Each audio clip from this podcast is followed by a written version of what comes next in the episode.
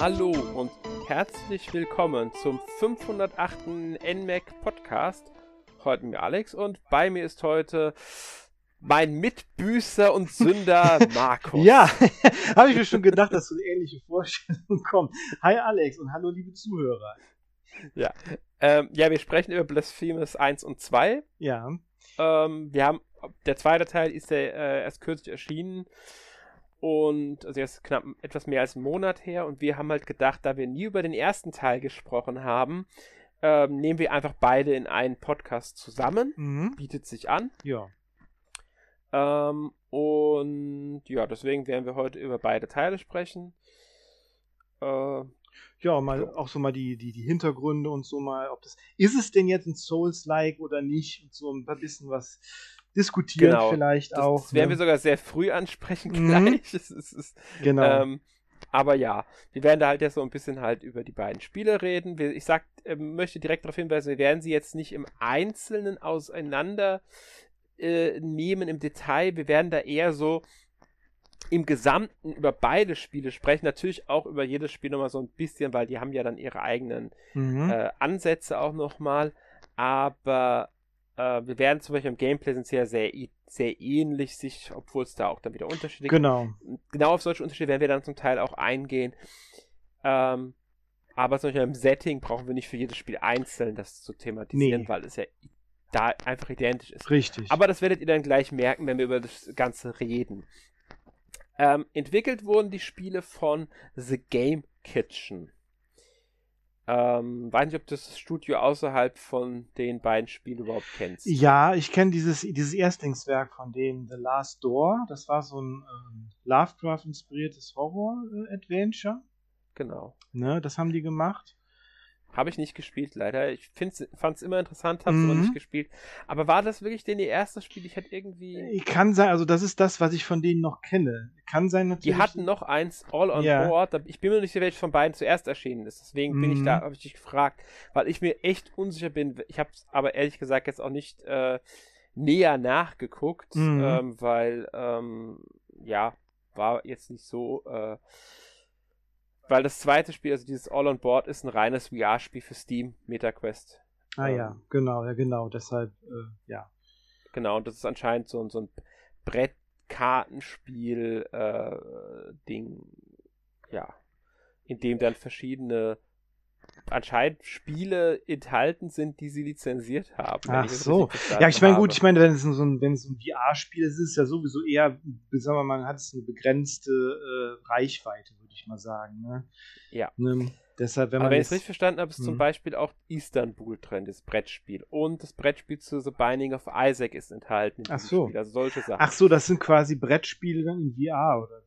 Genau, irgendwie sind das Ah. Brettspiele, die es gibt, die man in VR umgesetzt. Ah, so, okay. Ich, ich habe das nicht so hund. Ich hab, Mhm. wie gesagt, ich habe nur kurz geguckt, was haben die gemacht und was ist das für Spiele. Mhm. Ähm, insgesamt sind wohl zwölf Brettspiele drin. Ob die jetzt alle auf realen basieren, ob das nur so ein paar sind, die sie dazu lizenziert haben, weiß ich halt nicht genau. Mhm.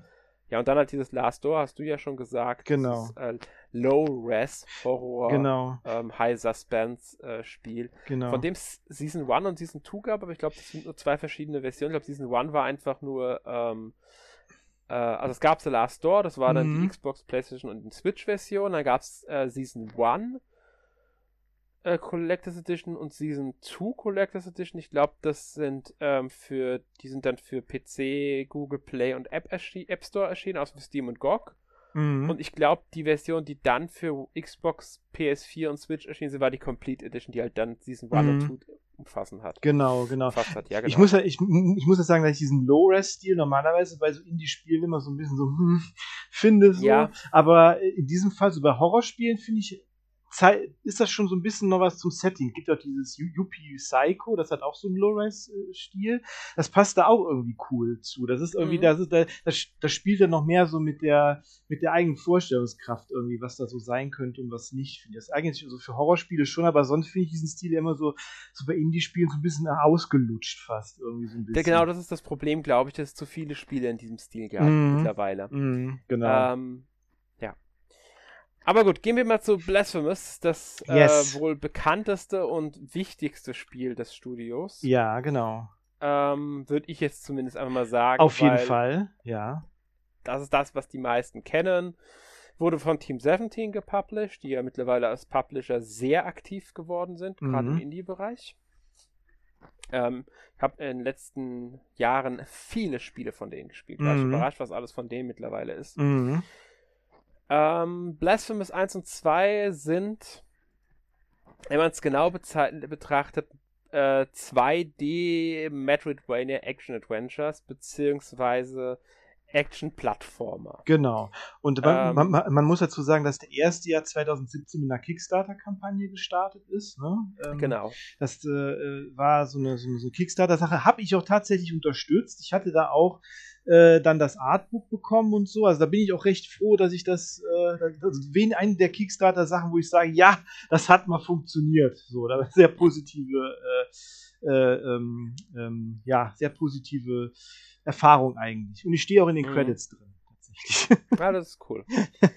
ja, das Artbook kann man, glaube ich, für 4,99 Dollar das PDF kaufen. Genau, das, das lohnt sich wirklich sehr. Also das Artbook ist sehr schön gemacht, ist auch noch mehr, ist auch sehr viel mit den Hintergrundinfos, äh, Inspiration und sowas bei dem Spieler sehr, äh, sehr groß geschrieben wird. Aber da, da kommen wir mhm. ja gleich nochmal zu. Ne?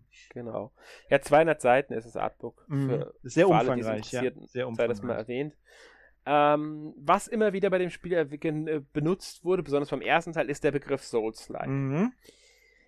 Ich denke, das kam zum einen dadurch, dass damals, also das Spiel, also das Spiel ist ja am, ich habe glaube ich 10. September aufgeschrieben, aber ich glaube es war der 19. September. Ja, kann sein, ja. Ja, nee, es war der 10. September. 10. Also ich, am 10. September 2019 ist das Spiel erschienen für ähm, PC, Switch, PlayStation 4 und Xbox One damals. Später kamen noch Versionen für Linux, macOS und Amazon Luna. Ich glaube, die kamen alle so etwa mhm. ein Jahr später. Ähm, und zu der Zeit waren ja Souls-Likes sehr groß. Ich meine, sind sie immer noch in gewisser mhm. Weise, aber es hat schon, man muss sagen, es ist, es erscheinen immer noch viele Souls-Likes, aber dieser, dieser ganz große Hype um Souls-Like, dem würde ich so in diese Zeit einordnen. So, so, so von der hat so letztes, vorletztes Jahr nachgelassen mhm. ein bisschen. Ja, Elden Ring war so der Höhepunkt eigentlich. Ja, Elden Ring hat dann auch wieder, ne, also From Software macht dann mit ihrem eigenen, von ihnen erdachten Stil ja dann durchaus noch neue Sachen und so. Und jetzt ist genau. die Open World halt dann auch dazu gekommen. Ja. Ne? Und Elden Ring, muss ich sagen, ähm, hat das Souls-like, wenn man das wirklich mal als Genre, Untergenre bezeichnen will, auch nochmal in eine andere Richtung jetzt gelenkt. Definitiv, ja. Und ähm, bei Blasphemous habe ich mich, ich habe den ersten Teil nie gespielt, äh, lange nicht gespielt, bis mhm. vor kurzem, muss ich sagen. Ich habe mhm. mir jetzt im Zuge von Blasphemous 2 dann doch gespielt, auch weil du mir gesagt hattest, dass das gar nicht so schlimm sei, das Spiel. Weil ich habe immer nur gehört, bockschweres Spiel, Souls-like, äh, teilweise unfair und, und, und. Da habe ich dann sofort so, mh, mm, nicht mein Spiel brauche ich nicht. Ich spiele zwar Souls-Likes manchmal ganz gerne, bin aber auch ganz ehrlich, dass ich die wenigsten davon durchgespielt habe. Irgendwann ist für mich Schluss. Ich spiele die so lange, wie ich Spaß dran habe. Wenn es mir zu frustig wird, höre ich auf. Ich bin aber auch nicht so frustresistent, muss ich dazu sagen. ähm, und deswegen habe ich da Abstand von genommen. Und ich finde, mittlerweile wird der Souls-like-Begriff einfach zu inflationär benutzt. Zum das, Beispiel Star Wars, Jedi, ja. beide Spiele werden als Souls-likes bezeichnet. Ja, das, das finde ich dann auch, das ist auch so, weil, so, ich finde bei den, bei den Jedi-Spielen, da haben die so ein bisschen, ähm, ja, sage ich mal, so ein Potpourri aus allen äh, beliebten Genres genommen zu genau. der Zeit irgendwie. So, man hat ein bisschen Uncharted, man hat ein bisschen, bisschen äh, äh ja so Metroidvania-Elemente, man hat äh, ein bisschen Tomb Raider drin, man hat äh, und dann halt auch so Souls-like-Elemente wie halt was ich allerdings bei, bei den Jedi-Spielen völlig unnötig finde, mit diesen Rücksetzpunkten und den, und den respawnenden Gegnern. Finde ich zum Beispiel ziemlich unnötig bei den Spielen. Ja, ich finde es gar nicht schlimm, dass es so ist. Also man kann ja auch Schwierigkeitsgrade einstellen, dadurch kann man das ja sich eh anpassen, den Schwierigkeitsgrad. Mhm. Aber dass ein Spiel schon dadurch, dass man diese, dieses respawnende Gegner hat mhm. und das ein bisschen schwerer sein kann, mhm kriegt es oft schon dieses, äh, Res äh, dieses, dieses, dieses, dieses, dieses ähm, Souls-like-Stempel äh, aufgedrückt. Oder wenn man irgendwas verliert. Zum Beispiel Darksiders 3 wurde auch als Souls-like bezeichnet, ist aber meiner Meinung nach keins. Nur weil ich ein paar von meinen Erfahrungspunkten oder wie auch immer die in dem Spiel hießen, verliere, wenn ich sterbe und mir die zurückholen muss, das ist für mich nicht zwingend nee. dann automatisch Souls-like. Man hat sich halt, ja, man hat sich halt ein nee, Element übernommen. Man hat halt ein, ein genau. Spielelement einfach übernommen. Das ist ja nicht grundsätzlich dann Souls-like. Ne? Ja, und daran zeigt sich für mich halt, das ist jetzt, man kann daraus eine richtig große Diskussion natürlich machen, die wollen wir hier jetzt nicht führen. Mhm. Daran zeigt sich für mich halt, dass das Souls-like-Genre entweder sehr breit gefächert mittlerweile ist und mhm. eigentlich alles umfasst, oder dass es einfach zu weit gedacht wird und dass nicht jedes Spiel das jetzt ein Souls-like-Element hat, auch mein Souls-like ist. Man muss ja auch sagen, mhm. dass wenn jedes Spiel in der Rollenspiel ein Rollenspielelement hat, dann wäre das kommende Forza ähm, auch ein Rollenspiel, weil es Rollenspielelemente haben wird. ah, nur weil man äh, äh, Erfahrungspunkte sammelt oder weil man irgendwas verbessern kann, ist ein Spiel nicht automatisch ein Rollenspiel. Das ist stimmt. das so. stimmt. Ich meine, viele viele von den, ähm, auch viele von den, äh, sage ich mal, AAA oder AAA-Titeln äh, haben ja Rollenspielelemente mittlerweile. Teilweise auch inflationär. Auch inflationär. Ja, die sind Standard in Spielen geworden, weil sie ja auch gut sind. Die das ist eine Belohnung für jeden. Mhm. Star Wars Stelle nutzt es ja auch, dass man da diese Belohnung hat durch Skilltrees und so weiter. Mhm. Das ist auch eine gute Sache, weil das, das gibt ein Spiel immer ein bisschen mehr Tiefe, mal ein bisschen Anpassungsmöglichkeit, aber es sind halt nicht automatisch Rollenspiele dadurch, die mhm. Spiele. Ähm, es gibt ja auch Spiele ja. ohne sowas die aber mhm. gleichzeitig Rollenspiele sind. Nehmen zum Beispiel Pokémon. Pokémon hat in dem Sinne keine Skilltrees. Ja, und niemand wird, komischerweise kommt auch keiner irgendwie dran und sagt, das ist ein, ein JRPG oder japanisches Rollenspiel. Habe ich das noch selten in Bezug auf Pokémon gehört. Obwohl ja, es eigentlich so eigentlich ist. eins ist. Es ist eins, natürlich, auf jeden Fall. Ja. Ne? Und, aber, aber, aber, aber nochmal. diese Genre-Einteilung. Auf jeden Fall. Genre-Einteilungen sind immer schwierig. Aber ich muss mal sagen, äh, dass ich schon denke, dass Blasphemous Souls-like Elemente hat und dass Souls, da ich, da ich finde, Souls-like auch nicht unbedingt auf den Schwierigkeitsgrad jetzt zu beschränken ist. Und ich finde hier mhm. in diesem Fall tatsächlich das Interessante, dass halt auch andere Aspekte von Souls-likes übernommen werden, die halt ähm, selten tatsächlich genommen werden. Was, ich zum, was zum Beispiel hier wichtig ist, ist, dass die Welt vom Setting her schon wie in so einem From Software Souls-like präsentiert wird durch diese kryptische Story, durch die äh, durch die Sache, dass du dass du die äh, einzelnen, ähm, dass du das selber zusammenreimen musst, also durch die durch die ganzen Anspielungen, dass die ganzen Items, die du sammelst, dass die alle ihre eigene Geschichte haben, die man lesen kann und dann man selber so dann eintauchen kann in die Welt. Und dass die einzelnen äh, NPCs in dem Spiel eine äh, sehr ähnliche Quest äh, ähm, Reihenfolge, Quest-Abfolge haben, wie sie auch in den From Software, Dark Souls oder, oder, oder, oder äh, Bloodborne haben. Ne, dass die, dass die, dass die mhm. Quests so verteilt sind und auch am Ende alles scheiße ausgeht. Die ganzen Quests am Ende, für die Questgeber endet das immer schlimm. So, das ist auch bei den, bei den ganzen Dark Souls-Spielen und, und äh, Bloodborne oder so ist das auch meistens so. Ne? Äh, da finde ich ja. schon, dass das schon so der From Software-Stil ist. Und ich finde, Blasphemous ahmt das ziemlich gut nach. Und das ist auch eines der wenigen Spiele, die das schaffen, so gut nachzuahmen tatsächlich, dass es authentisch wirkt. Das stimmt. Also man muss sagen, wenn man, wenn man unter Souls-like versteht, dass diese klassische ähm, From-Software-Art dieser Spiele übernommen wird, dann ist Blasphemous da in gewissen Punkten sehr nah dran, mhm. macht aber auch viel Eigenes, Sif muss man auch dazu Auf jeden sagen. Fall, definitiv. Äh, mhm. Und wenn man mal so sieht, hat, hat From Software das äh, Souls-like-Genre auch in dem Sinne nicht erfunden. Ja. ähm, es gab schon vorher Spiele, an denen sie sich orientiert haben, sogar hauseigene Spiele Kings, von äh, ihnen. Kingsfield zum Beispiel. Genau. Ja.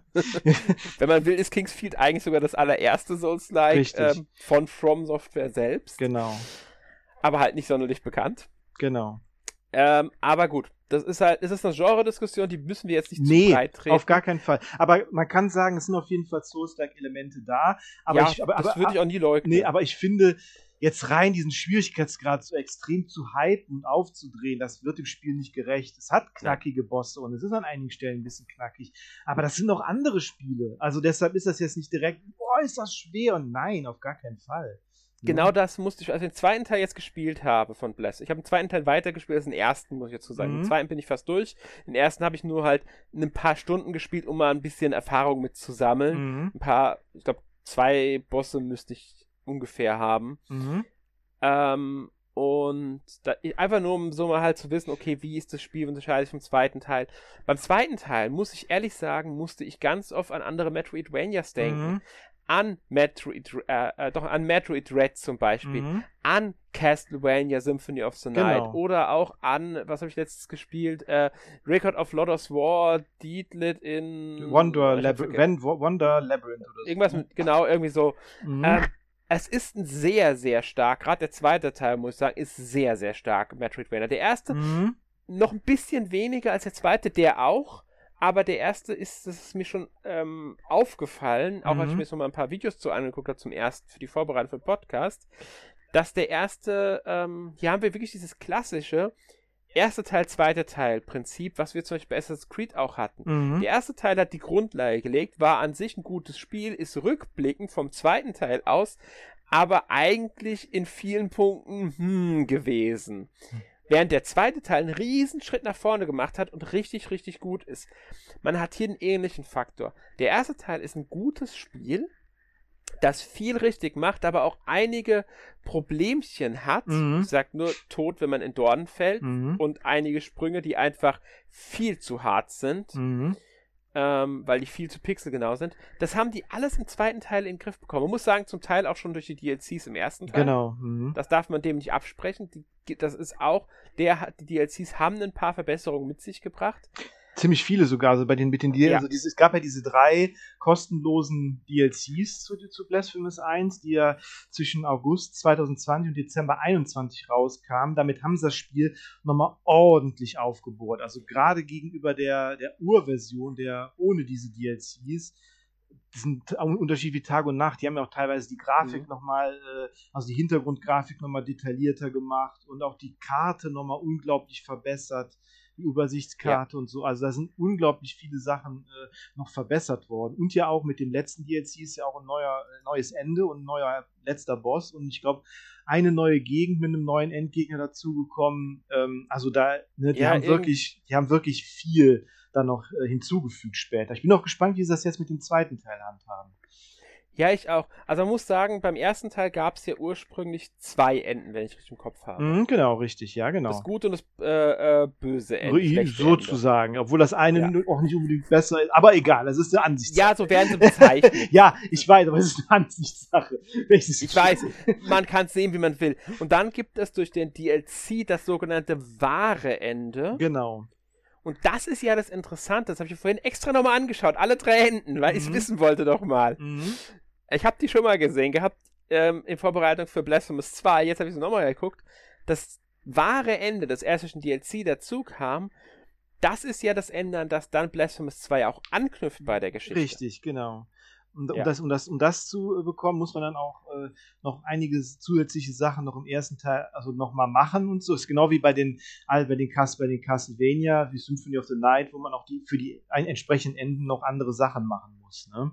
Genau. Und, genau. Und äh, da ist, ist es halt so, dass da tatsächlich noch ein letzt, neuer letzter Boss hinzukommt, beziehungsweise der letzte Boss hat noch eine zusätzliche Form äh, in diesem neuen äh, Ende und dann kommt noch ein neues tatsächliches Ende dazu und das führt auf Blasphemous 2 zu, genau. Mhm. Genau, man, man sollte hier vielleicht anmerken, ähm, weil wir jetzt sehr gemischt über die beiden Spiele reden. Ja, das stimmt. Ähm, wir sollten vielleicht uns auch mal einfach auf die Grundlage konzentrieren ja. und zwar auf Setting. Also erstmal möchte ich erwähnen, dass Teil 2 am 24. August 2023 erschienen ist. Das haben wir bisher noch nicht erwähnt. Mhm. Ähm, Beide Spiele sind für die Switch erhältlich. Ja. Das sollte man auch nochmal betonen. Ja. Ähm, sie kosten beide, meine ich, auf der Switch.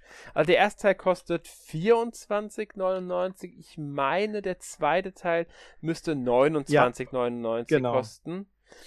Ähm, ist zum Stand der Aufnahme zumindest auf äh, 23,99 rabattiert, aber ich bin mir gerade nicht ganz sicher, wie lang das Angebot noch geht. Ich glaube, es war der 11. Oktober. Bis, also mhm. im Grunde, wenn der Podcast erscheint, eine Woche noch. Mhm. Und man muss auch sagen, von beiden gibt es auch physische Versionen von beiden Teilen. Ja, ganz genau, das gibt es auch. Ähm, also nur, dass ihr, falls ihr Interesse an Blasphemous 2 habt, ihr kriegt das bis, ich glaube, 11. Oktober war es. Auf alle Fälle länger als, wenn ihr den Podcast hört, wenn ihr ihn zum rechtzeitig hört, genau. genau, wenn ihr den rechtzeitig hört, dann dürfte das noch im Angebot sein. Müsste noch eine Woche im Angebot sein, meine ich. Ähm, gut, so viel dazu. Und dann gehen wir jetzt mal einfach auf Setting ein. Also man könnte hier von Dark Fantasy reden. Definitiv, ganz genau. Ja. Dark Fantasy sehr äh, äh von so ja, sehr von religiösen, von der religiösen Thematik beeinflusst. Ne? Also äh, da, äh, das, die, die, Entwickler kommen ja aus Spanien mhm. und äh, haben da viel von ihrer eigenen Kultur mit in das Spiel eingebracht, auch viel von der äh, katholischen äh, Kultur äh, da um Sevilla herum. Und äh, das erkennt man auch wieder. Also wenn man äh, mal sowas, wenn man Kunst, ich glaube, Kunstgeschichtler haben sehr viel Freude an dem Spiel, glaube ich. Glaube ich auch. Man muss hier sagen, ähm, zumindest in der, in, im zweiten Teil und in der komplett geupdateten äh, Version vom ersten Teil darf man sogar eine Japan äh, japanische, eine spanische Sprachausgabe einstellen, Richtig. die ich großartig finde. In beiden Spielen spiele ich lieber mit der spanischen als mit der englischen Synchronisation, mhm. weil es so gut zum Spiel und zur Atmosphäre passt. Genau, und gerade auch wenn man, wenn man jetzt, äh, ne, definitiv erstmal ist es sehr authentisch dadurch, ne? es ja. soll ja auch so sein. Und natürlich auch wenn man, ich, also ich kann leider kein Spanisch, obwohl ich das eine sehr interessante Sprache finde, mhm. aber äh, gerade wenn man die Sprache dann nicht spricht, kriegt das Ganze dann noch ein, äh, irgendwie noch, noch so einen eigenen Touch dann noch dazu. Ja, und trotzdem kann man es irgendwie nachvollziehen, dass das eine Sprache ist. Wo gut, vielleicht, mhm. ich, ich habe mal Französisch gelernt, aber ich frage mich bitte keine Wörter. Oh Gott, nichts mehr dazu. Nee, auch nicht mehr, nee. das ist vorbei. Mhm. Ähm, zu lange her. ähm, aber im Spanischen kann ich oft, also ich kann zumindest nachvollziehen, das ist jetzt ein Wort und so weiter. An den Untertiteln kann ich dann so, man kann jetzt, ich verstehe die Sprache nicht, außer vielleicht so ein, zwei Wörter, die ich mir irgendwann aufgeschnappt hatte. Mhm. Ähm, aber es ist, es ist schon interessant, das dann in Spanisch zu hören, auch weil wegen der Aussprache und wenn die Namen dann genannt genau, werden. Genau. Und das ist einfach, es hat einfach was Besonderes nochmal. Ja, und die, und, und die Namen, die werden dann halt auch äh, richtig ausgesprochen, also richtig betont. Ne? Genau. Das sollten. gibt dem halt nochmal was Besonderes. Mhm. Ähm, ja. Und diese, dieses ganze Religiöse ist nicht nur, man muss sagen, es ist nicht nur in der äh, Optik, enthalten oder im Setting, sondern es ist auch die Geschichte im Endeffekt. Genau. Weil wir sind ja ein Büßer ähm, und ähm, äh, ja, äh, versuchen das Mirakel aufzuhalten. The, genau, The Miracle einfach auf genau, Englisch. Genau, Miracle im Englischen. Im mhm. Deutschen nennen es wirklich das Mirakel. Also nicht das Wunder, könnte auch das Wunder sein, weil Wunder genau, sind im Christentum ja auch vorhanden. Mm, ich ne? glaube, auf dem auf der Webseite steht auch das Wunder mhm. der von, von Nintendo. Mhm. Zum ersten Teil zumindest. Mhm. Ähm, ich bin mir auch nicht sicher, ich meine aber, sie haben es auch, in, also zumindest in der komplett gepatchten Version von ersten Teil müsste es auch als das Mirakel bezeichnet werden. Ähm, ich denke, dass hier einfach auch der Hintergrund ist, dass man diesen Klang des Wortes dem was Besonderes geben wollte. Das Wunder wäre einfach nur so, ja, okay, Wunder, mhm. das klingt nicht besonders, es ist halt ein normales Wort, aber das Mirakel, was ja ein Wort ist im Deutschen, existiert, mhm. aber das halt einfach nicht mehr benutzt wird. Genau. Das verleiht dem einfach so was Besonderes. Man weiß, was es heißt. Und, und, und gleichzeitig hat es aber, weil es ja nichts anderes als Wunder heißt, es ist ja nur ein Synonym. Genau aber es wirkt halt gehobener, besonderer. Genau, genau. Wunder. Und diese und diesem Land Custodia heißt es ja, ne, dieses Land, wo das spielt. Genau. Äh, das wird halt mit, man muss dazu sagen, für alle, die jetzt äh, hier Custodia hören, es wird mit CV geschrieben. Also das U wird, genau. V wird als U gesprochen. Genau, also in dem Fall. Genau. Und ähm, ja, das Land wird halt von diesem Wunder quasi heimgesucht von diesem Mirakel. Mhm. Genau weiß man, man es ist halt, ne, also die ganze Geschichte ist ja sehr kryptisch düster, also sehr düstere Geschichte, sehr kryptisch erzählt. Also man bekommt da auch nicht alles wirklich vor, vorgesetzt. Das muss man nicht selber alles zusammenreimen. Das ist halt sehr genau wie halt auch bei, bei, äh, bei Dark Souls und bei, ähm, bei Bloodborne, wo auch die, die Umgebung halt die Geschichte miterzählt und die Items und so, was man sich selber so ein bisschen was zusammen, das zusammenreimen äh, muss. Und das Ganze macht das sehr faszinierend, wie ich finde. Also ich finde das, diese mysteriöse Geschichte, ähm, ja, sehr faszinierend irgendwie. Also das, das ja. übt eine unglaubliche Faszination auf mich aus. Äh, und wie gesagt, es ist halt dieses Mirakel, was halt dieses Land heimgesucht hat. Und da sind alle Bewohner halt irgendwie von diesem Mirakel, von diesem Wunder irgendwie betroffen und äh, verwandeln sich oder, oder, oder, oder ihre, ihre, ja, ihre, ihre äh, Sünden werden halt nach außen getragen, sozusagen. Ne? Also dann ne, eine, die bekommt zum Beispiel für jede, die, die möchte den Schmerz von allen äh, äh oder allen Menschen auf sich nehmen und bekommt dann für jede, für jede, für jeden Schmerz, irgendwo jemandem zugefügt wird, eine Wunde am Körper oder sowas. Ne? Hm, sowas alles ist das halt. Und wir spielen halt den Büßer. Der heißt auch tatsächlich nur der Büßer er hat keinen Namen und auch kein Gesicht, weil er so eine Maske trägt. Man sieht das Gesicht nie. Und äh, ja, der macht sich halt auf, da äh, ja dieses Wunder ähm, oder die zu ja besiegen oder wie auch immer, ja. äh, das aus dem aus der aus dem Land zu schaffen. Und äh, ja, es ist wirklich, man muss die Geschichte so ein bisschen auf sich wirken lassen, irgendwie, finde ich. Ne? Man, man kann viel dazu lesen, aber sehr faszinierend, wie ich finde. Ja, was ich aber auch von dem Spiel sehr gut finde, ist, selbst wenn man einfach nur die Geschichte spielt, ohne die ähm, Texte zu den Gegenständen zu, zu lesen, ohne sich weiter tiefergehend damit zu beschäftigen, man kriegt trotzdem eine kohärente, ja. gut erzählte Geschichte mit, Mhm. Auch wenn man nicht jedes Detail dann vielleicht hat von dem Ganzen mhm. und ein paar Geheimnisse bleiben, man hat trotzdem ein, ähm, eine Erzählung, der man folgen kann. Definitiv. Und ich finde auch, äh, ich finde es sogar eigentlich cooler, wenn so einige Sachen nicht, man muss nicht immer alles erklären. Also bei mir ist genau. es so, ich denke immer, man muss nicht alles erklären. Da ich finde auch immer, bei manchen Sachen finde ich noch besser, wenn da was im Dunkeln bleibt. Hier ist das definitiv so, ähm, so, so, so der Fall. Ja. ja. Das Spiel profitiert stark davon, dass nicht alles äh, haarklein durchgekaut wird und von irgendeinem NPC äh, in einer äh, 20 Minuten Zwischensequenz nochmal am kurz vor Ende erklärt wird, warum wir denn mhm. jetzt gegen den und den kämpfen müssen. genau, genau. Also es ist wirklich, das ist quasi so eine, es wird halt in dieser Geschichte wird halt diese diese ganze äh, ähm, ja diese ganze äh, dieser ganze spanische Katholizismus halt äh, und so da genommen und so mit, mit, mit Volksglauben und, und Kultur, Folklore, diese ganze religiöse Ikonografie, das schafft da so eine, so eine quasi christliche, ja, man will sagen, christliche Fantasy-Welt. Man hat ja, ne, es ist halt, es ist halt tatsächlich ein Thema, was leider, sage ich mal, nicht oft benutzt wird irgendwie. Also man hat dann immer oft äh, irgendwelche anderen Mythen, irgendwie nordische Mythen oder so, aber so, äh, so christliche Mythen werden dann weniger benutzt, finde ich. Ja, so, es gibt ne? allgemein einige, die selten benutzt werden, muss ich mhm. leider sagen. Mhm. Ähm, was ich ein bisschen schade finde. Klar, man hat jetzt Assassin's Creed, das natürlich sowas mit einbaut, mhm. aber das ist, muss man halt auch mal sagen, das zählt halt in dem Sinne dann auch wieder nicht, weil das halt eine mhm. ganz andere Art des Spiels ist. Genau, ähm, genau. Aber sowas hier, wie wir hier haben, das ist mal wirklich, wirklich was Besonderes, was Interessantes, was für sich Stehendes, mhm. dass das Setting auch noch unglaublich gut ausnutzt. Mhm. Definitiv, ja. Ja. Auf jeden Fall. Also auch, auch, auch wenn man nicht dann mal so ein bisschen da, wie gesagt, so, so Kunsthistoriker, die werden da äh, sehr ihre große Freude dran haben. Ne? Also wenn man sich da mal so ein bisschen damit beschäftigt, zum Beispiel der, äh, der spanische Maler Francisco Goya war ja zum Beispiel ein sehr großer Einfluss auf, den, auf, die, äh, auf die Gestaltung des Spiels. Ne? Also da mhm zum Beispiel die, diese Kopfbedeckung, diese, diese, dieser spitze Hut da, dieser riesige spitze Hut von dem Büßer, der wurde ja auch inspiriert von, von so einem Bild, eine Prozession der Flagellanten.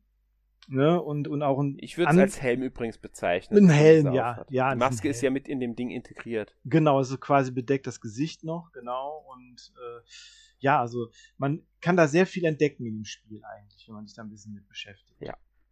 Man darf auch nicht vergessen, diese, diese, diese Helm hat ja eine Dornenkrone. Genau. Genau. Und das ist natürlich auch ein religiöses Symbol.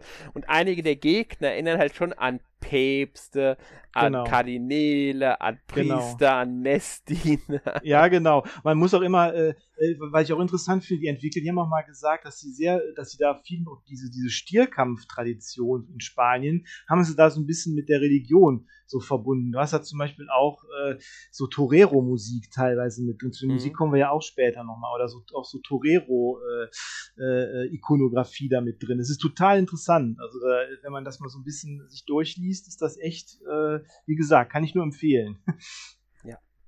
Also man merkt schon, das Ganze ist sehr, sehr selbstständig, sehr eigenständig, sehr ähm, zum Teil skurril makaber sogar. Ja, äh, auf jeden Fall. Mhm. Ja, ähm, der, da merkt, muss man auch sagen, es ist echt nicht zimperlich, das, also die beiden Spiele. Der erste Teil ist ähm, ab 18, der zweite ab 16, obwohl er jetzt in Sachen Gewalt gerade nicht äh, Finde ich jetzt auch. Also das ist ja eigentlich fast gleich. Also diese, diese Pixelgrafik, die, die ist auch sehr schön, sehr detailliert. Mhm. Ja.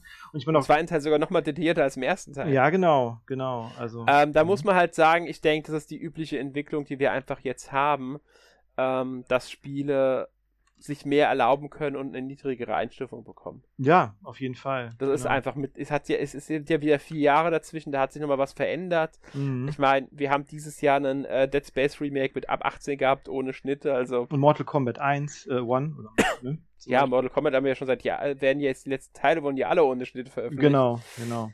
Ähm, also deswegen, wir sind da einfach an einem Stand, bei dem sowas jetzt nicht mehr ähm, einfach anders bemessen wird. Mhm. Definitiv. Ja, wir sollten mal kurz rein auf Blasphemous 1 eingehen. mhm. In Blasphemous 1 haben wir Mea Culpa, unser Schwert, Richtig. als Waffe. Mhm.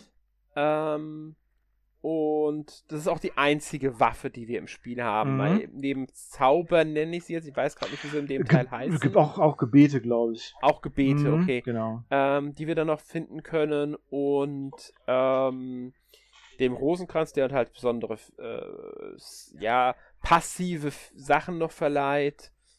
Ähm, ja, den gibt es übrigens auch im zweiten Teil, den Rosenkranz. Mhm. Auch die Gebete gibt es noch. Ich glaube, zu, zu den Gebeten sind es dann Lieder im zweiten Teil noch, Genau, ganz genau. die noch mächtigere Zauber sind. Mhm.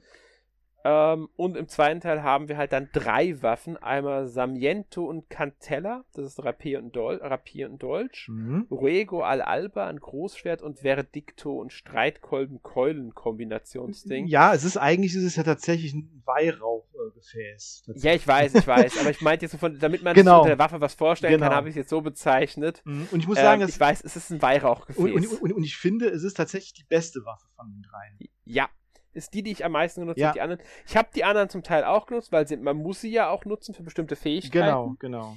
Ähm, wir wollen hier aber auch nicht zu viel spoilern, deswegen gehen wir jetzt nicht auf alle Details ein. Aber jede Waffe hat noch eine besondere Fähigkeit, die man braucht, um an bestimmten Stellen weiterzukommen. Mhm. Und die muss man auch zum Teil äh, erstmal dann rausfinden, dass es diese Fähigkeit damit gibt. Genau. Äh, Finde ich ein bisschen, äh, also man, am Anfang, wenn man ein Spiel startet, wählt man eine der drei Waffen aus. Man darf die auch ausprobieren. Und die Waffe hat man dann, die anderen muss man erst finden.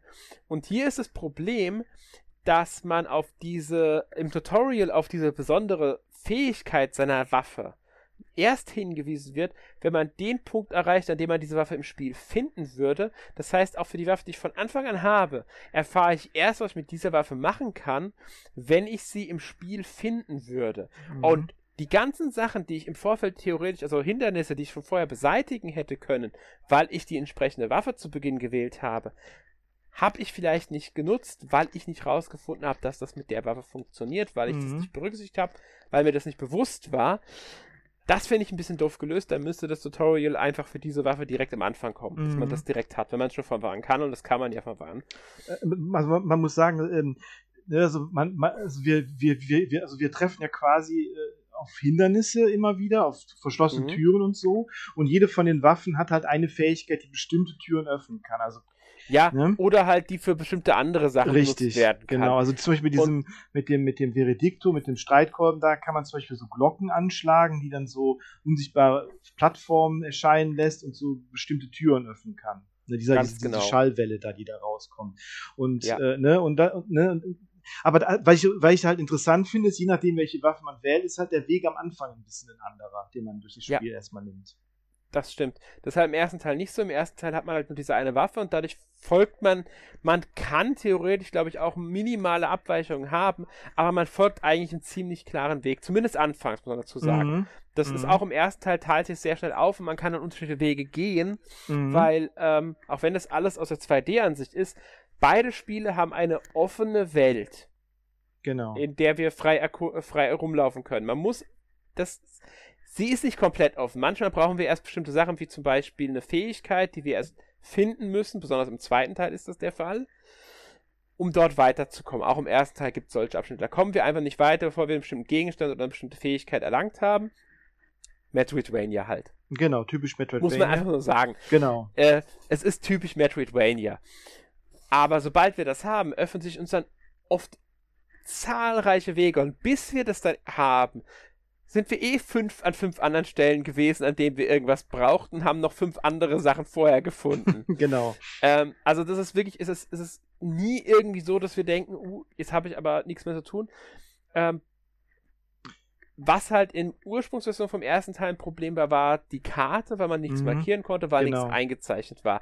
Haben sie ja mit den Updates zum Glück dann verbessert. Im zweiten Teil ist von Anfang an natürlich drin, dass besonders wichtige Sachen eingezeichnet werden und wir dürfen auch selbst mit einer Markierung Sachen markieren. Genau, so NPCs oder zum Beispiel, man kann ja diese, ja. diese kleinen Putten, kann man ja, diese die sammelt man ja und die kann man dann zum Beispiel, an welche, die man nicht drankommt, kann man sich dann zum Beispiel den Standort markieren dann zum Beispiel. Genau. Ne, damit man das wieder dahin zurückfindet. Ja, und ähm, das ist halt schon sehr praktisch im zweiten Teil, ähm, dass das von Anfang an drin ist. Aber gut, ich habe wie gesagt, der zweite Teil ist sowieso der, ist der rundere Teil von Beginn an, aber das liegt auch daran, dass wir beim ersten Teil gelernt haben und den DLCs halt unglaublich viel, wobei DLCs eigentlich der falsche Begriff Ja, es, es, sind einfach äh, Erweiterungen, kostenlose Erweiterungen. DLCs Deswegen Updates halt. Genau, DLC impliziert ja, dass es zu Kauf äh, ja, wobei das halt nicht stimmt, es gibt ja auch kostenlosen DLC. Mhm. Aber das wird halt ähm, halt automatisch geupdatet, das Spiel, hat, hat man das direkt drauf. Und deshalb sind es genau. Updates eigentlich. Ja, wenn man mal wörtlich nimmt, ist Download-Content, also ist es ja Download-Content, also Zusatzinhalt. Ob der kostenpflichtig ist oder nicht, ist bei mhm. DLC eigentlich egal. Stimmt. Das ist einfach nur ein mhm. Zusatzinhalt. Genau. Der runtergeladen wird. Fertig. Stimmt. Ähm, aber gut. Äh, was gibt's noch zu sagen? Wir sammeln natürlich auch so eine Art. Ich, Im zweiten Teil heißt die Tränen der Abbitte. Ich glaube, im ersten Teil auch. Auch, ja, ja, genau. Das sind unsere Erfahrungspunkte. Die haben im ersten Teil so ein bisschen den Nachteil, dass man recht selten einen Händler findet oder einen, einen diese, diese ähm, Statuen, an denen man mhm. sein Schwert verbessern kann. Mhm. Dadurch hat man teilweise sehr, sehr viele von den Punkten, weil man die auch nicht verliert, wenn man stirbt. Mhm. Äh, und kann sie einfach nicht ausgeben. Das gab es zumindest in der Ursprungsversion das Problem. Ähm, ich bin mir jetzt gerade nicht ganz sicher, wie stark sie das angepasst haben in den ähm, Update-Versionen. Oh, da frage ich mich, ist es auch schon eine Weile her, dass ich die äh, ja. dass gespielt habe. Aber mhm. das ist ja auch sowas, was man nicht so leicht verändern kann. Im zweiten Teil muss man sagen, hat man wirklich, kann man sehr, sehr oft. Es gibt unglaublich viele ja, Händler, man findet stimmt. sie auch leicht wieder und man kann ja seinen Skill-Trees zu den drei Waffen sowieso aufrufen jederzeit. Man muss dafür nicht erst eine Statue oder so aufsuchen, mhm. was ich sowieso besser finde. Ja. Ähm, wobei man, da braucht man auch gar nicht die Tränen der Abbitte, da braucht man die Materiumspunkte, die man immer nach einer bestimmten Zeit, also mhm. wir sammeln in dem Sinne keine Erfahrungspunkte, aber haben wir einen bestimmten Wert erreicht an Tränen der Abbitte, die wir halt gesammelt haben, egal ob wir die ausgeben oder nicht, also muss nicht die Maximalzahl sein, sondern wie viel wir halt erlangt haben im bestimmten Zeitraum, kriegen wir Materiumspunkte, kriegen wir auch noch auf andere Weise. Endgegner zum Beispiel. Boss, mhm. Ja, Bosse und sowas. Mhm. Ähm, und die geben wir aus, um halt unsere Waffe zu verbessern. Und bei bestimmten Händlern auch für bestimmte andere Sachen. Also das genau. ist auch noch so ein Punkt. Auch die Punkte können wir, aber man muss hier bei beidem sagen, sowohl Tränen der Abbitte als auch Metierungspunkte im zweiten Teil ab einem bestimmten Punkt auch etwas inflationär da. Mhm. Also da gibt es dann auch nicht die Probleme, da wirklich alles, was man haben will, freizuschalten. Und auch im ersten Teil kriegt man sie schon in einer gewissen Weise inflationär. Wenn man wirklich alles will, kann es schon ein bisschen schwieriger werden. Da die Gegner aber zurückkommen und man Gegner töten kann, kann man auch halt grinden gehen, wenn man Bock hat. Genau. Gar kein, gar ähm, kein Problem. Mhm. Ja, was lässt sich noch sagen? Ja, wenn man, wenn man stirbt, dann äh, Genau. Kommt man einen kleinen, äh, ja, sage ich mal, Malus drauf. Also da ist dann so eine, so eine, so eine, so eine Dornen, äh, so, so Dornen ranken sich dann um die, um die Magiepunkte. Die werden dann etwas weniger, bis man dann. Genau, um die. Moment, wie hießen die Magiepunkte in dem Spiel? Äh, oh, ich weiß, Momentum ist es, glaube ich. Ach ja, genau, auf Deutsch, Moment, genau. Und äh, die kann man dann, indem man dann bei so bei einem NPC so Abbitte quasi, also seine Sünden quasi äh, Abbitte äh, erbe, erbe, erbetet, erbit. Ja, man beichtet. Beichtet, genau, ist ein Beichtstuhl, genau. Äh, da äh, ne, kostet dann so ein paar von diesen Tränen der Abbitte und dann kann man äh, das quasi wird das dann wieder freigeschaltet. Die, diese, die, ja, die oder man kehrt an den Punkt seines Todes zurück und sammelt halt seine genau. äh, Schuld wieder ein, weil das nennt sich Schuld und dann kriegt man das auch zurück und wird sogar geheilt. Das heißt, wenn man das in einem Bosskampf passiert ist, ist es sinnvoll, die sogar liegen zu lassen, bis man äh, Heilung braucht und sie dann einzusammeln. Genau. Und dann weiterer, äh, genau. Und äh, allerdings ist es, ist es finde ich, auch interessant, dass auch, dass auch dieses, dieser, dieser, dieser äh, Beichtstuhl, dieser NPC in dem Beichtstuhl auch ein, ein Quest ist, je nachdem, wie oft man stirbt, das ändert sich dann auch immer. Ne? Das geht auch immer weiter. Ja. Das finde ich auch ganz cool. Genau. Die Quests sind eh, muss man dazu sagen, sehr, ähm, hast du ja schon gesagt, kryptisch. Mhm. Aber richtig, richtig gut. Also es lohnt sich wirklich alle Quests beiden Teilen, es gilt für ja, beide Teile, ja.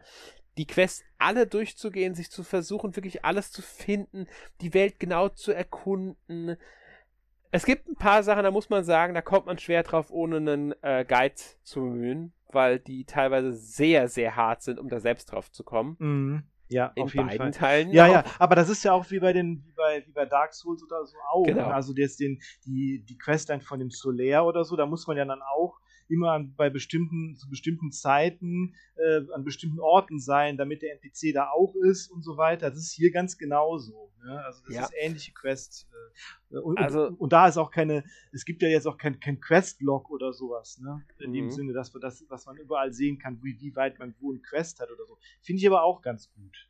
Muss ja, Ja, auch nicht finde ich, sein. passt zum Spiel einfach. Genau. Das ist in dem Spiel, will man sowas. Auch Questmarker gibt es in dem Spiel nur für die äh, wirklich Hauptquest-Bosse, die man besiegen soll. Also wo man in der Hauptquest als nächstes hin soll im zweiten Teil. Ganz genau. Das ist aber auch gut so, weil sonst wird man sich verehren. Das was hilft einfach so ein bisschen. mhm. Ähm, ja.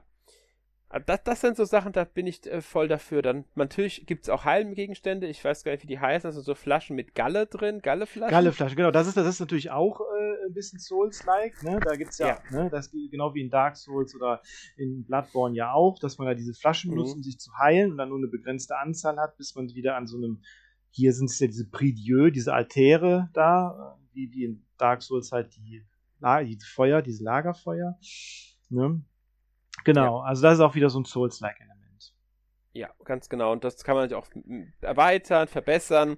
Seine Lebensenergie kann man erhöhen, seine Momentumpunkte kann man erhöhen. Ähm, was meiner Meinung nach alles im zweiten Teil ein bisschen besser funktioniert als im ersten Teil, aber das ist eine, auch eine äh, Geschmackssache und ähm, äh, wie gesagt, sie haben ja auch aus dem ersten Teil gelernt. Ja, genau. Definitiv. Ähm, ja. Trotzdem, und das muss ich hier nochmal betonen, auch wenn wir noch nicht beim Fazit sind, beide Teile sind wirklich, wirklich gut. Auf jeden Fall. Also äh, klar ist der, ist, ist, ist der zweite Teil nochmal wesentlich verfeinert, aber das soll nicht heißen, dass man jetzt den ersten Teil ignorieren sollte. Ganz im Gegenteil. Genau. Also es ist trotzdem ein tolles Spiel.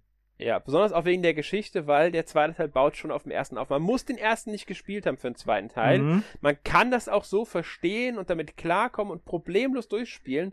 Alles kein Ding, sag ich jetzt zumindest, als jemand, der den ersten Teil nicht wirklich weit gespielt hatte, bevor er den zweiten Teil äh, gespielt hat. Aber es ist natürlich von Vorteil, wenn man dann den ersten Teil kennt, mit allen DLCs, mit dem wahren Ende und so weiter und so fort. Einfach um halt dann wirklich zu erkennen, ah, jetzt geht es da weiter und dies und. Also das kann schon von Vorteil sein, aber wie gesagt, es ist keine zwingende Bedingung. Genau, also das kann ich auch nur empfehlen, also den ersten Teil auf gar keinen Fall äh, ignorieren, weil es wirklich auch ein tolles Spiel ist. Und, ne, Ja. Definitiv. Ja, aber bevor wir jetzt nochmal äh, endgültig ins Fazit fallen, möchte ich Mhm. nochmal über die Bosse reden. Mhm. Ja, gerne. Weil die Bosse sind in beiden Teilen grandios. Auf jeden Sowohl Fall. wa- Also man muss es erstmal sagen, designmäßig sind sie einfach so ausgefallen, so, so, teilweise so, so makaber, skurril, eklig. Mhm. ähm, es ist, was, was, gegen was man da für Bosse kämpft, das mag man, kann man sich teilweise gar nicht vorstellen. Gilt übrigens auch für einige NPCs. Also was man da teilweise für Gestalten begegnet, das ist, das ist echt so, wups. Da ist, ist eure Fantasie echt was durchgegangen. Ja. Ähm, großartig. Wirklich, ja. wirklich großartig. Auch die, Und auch die, auch, auch wie die, die Bosskämpfe ablaufen. Mhm. Also Gerade, die ja, auch, Mechaniken ja, dahinter. sind, auch gerade hier, ja, auch hier zum Beispiel jetzt, jetzt im zweiten Teil den ersten richtigen Bosskampf gegen diese Fechterin. Unglaublich cool. Auch, die, auch von der Musik her. Äh, gegen die Fechterin war, glaube ich, mein zweiter Boss. Der zweite, okay, ja. Oder ist dann der, ja, kann einer der erste oder der zweite sein, genau. Ja, ja, Aber- man kann, man kann die ersten drei Bosse theoretisch in, in verschiedenen Reihenfolgen spielen. Ähm, ist gar kein Problem. Ich glaube, es gibt sogar noch einen vierten Boss, den man rein theoretisch sogar früher erreichen kann, wenn man. Genau. Ja, das müsste man. Wenn man es richtig macht, ja, das müsste. Genau. müsste Ich glaube, ich habe sogar die. Fechterin als letztes erst besiegt. Ah ja, okay. Das Von war, den das war, bei, war bei mir dieses, dieses Duo da, dieser ähm, Typ mit dem, äh, mit der, mit der Kleinen da hinten drin. Den habe ich als zweites besiegt. Das war bei mir der dritte Boss. Genau. Also man merkt schon, man kann die in der unterschiedlichen Reihenfolge eingeben, was auch gut ist. Mhm. Und da kann man sich auch selbst so ein bisschen, man kann theoretisch den kompletten Level, also äh, das komplette Gebiet von einem Boss spielen, dann schafft man den Boss nicht, geht man woanders hin, spielt da weiter, findet neue Sachen und so weiter und dann schafft man den anderen Boss vielleicht äh, locker. Ich, weil ich habe diese Fechterin, ich bin zufällig auf die gestoßen, bin so, bin ziemlich schnell gestorben, und gesagt, nee, kein Bock, will ich jetzt nicht, ich gehe woanders hin, ich mach die jetzt nicht. Bin Mhm. woanders hin, hab erst den anderen Boss besiegt und dann bin ich zu ihr zurückgegangen. Und ähm, das finde ich so schön im Spiel. Man kann sich nochmal umschauen. Vielleicht findet man eine Lebens, äh, also dass man mehr Lebensenergie hat. Vielleicht findet man nochmal eine, eine Flasche, dass man mehr ähm, Heilungsmöglichkeiten hat. Ein Zauber, der einem besonders hilft. Eine Waffenverbesserung. Kann seine Waffe nochmal aufwerten. Das kann einem unglaublich viel geben, wenn man da ähm, sich einfach nochmal ein bisschen umschaut und neue Sachen entdeckt. Und dann kann ein Boss, den man vorher nicht gepackt hat, vielleicht auch leichter sein. Und das muss ich hier auch sagen. Ich finde die Bosse nicht übermäßig schwer ähm, Nee. oder unfair. Sie sind knackig, keine Frage. Bei einigen Bossen habe ich mir die Zähne ausgebissen, habe mich auch wirklich aufgeregt. Andere Bosse habe ich sehr schnell geschafft, die Fechterin zum Beispiel. Mhm. Aber es Ähm, ist auch, überraschend schnell bei einigen Mhm. Bossen. ist aber auch so, dass man immer, genau wie bei, Ähm. wie es bei, wie es bei den, wie es bei so äh, Souls-like-Spielen ja sein sollte, immer der, ne? Also man, man, man lernt die Bosse quasi, man lernt die einzelnen äh, Verhaltensmustern der Bosse und man kann ja noch mit, durch diesen Rosenkranz da vielleicht sich da auch noch mal ein bisschen variieren, was man da in den Rosenkranz aufnimmt an Perlen, Mhm. äh, da die ja andere Buffs und so geben, dass man vielleicht ne, gegen Feuer äh, besonders geschützt ist bei so Bossen, die irgendwelche Feuerangriffe haben, zum Beispiel. Genau, zum Beispiel. Ne? Ähm, und das, das haben ja beide Spiele. Genau. Oder halt, dass der Zauber die, äh, ein anderer ist oder halt, dass du, den du hast, also der, das, das ähm, Gebet, das Lied. Mhm. Und das kann dir halt auch einen Vorteil bringen, wenn du dann eins hast, das besser zu diesem Boss passt, weil es besser in dem sein Bewegungsmuster vom Angriff her passt, weil der andere Angriff, den du vorher hattest, geht die ganze Zeit vorbei, weil der Boss viel springt oder sowas. Genau, ganz genau. Ähm, ja, und das sind so Sachen, die, die sind da, äh, das finde ich äh, sehr, sehr gelungen, dass das so gut funktioniert alles und ähm, Ich, ja. ich, ich muss sagen, ich finde auch, ich finde auch beson- besonders im, im, im zweiten Teil äh, besonders gut, dass das so ein, so ein wie so ein Musterbeispiel für ein gutes Metroidvania ist, wenn man auch immer Mhm. weiß, wo man hin muss. Ne? Ja. Also ich habe nie, äh, ne, man kann, man kann erforschen und erkunden, wie man möchte, aber durch diese Marker und so wird immer klar, aha, da muss ich als nächstes hin, aber man, ne, und wie man da hinkommt, ist egal. Also man, man weiß immer, wo es irgendwie weitergeht oder wo man, äh, wo man was suchen muss oder ne, also man ist nie irgendwie, dass man das irgendwie da, da steht und nicht weiß, was man machen soll. ja, ganz genau. Und das, das finde ich richtig, richtig gut an dem Spiel. Auch, dass es, ähm, selbst wenn man nicht dahin möchte, man kann auf der Karte immer was entdecken. Oh, da könnte ich noch was finden, da ist vielleicht noch was. Und dann geht man dahin, weil die Karte einfach so schön äh, dargestellt ist, besonders im zweiten Teil. Äh, weil da ist, okay, da ist noch eine Tür oder da könnte noch was sein, das sieht so aus auf der Karte.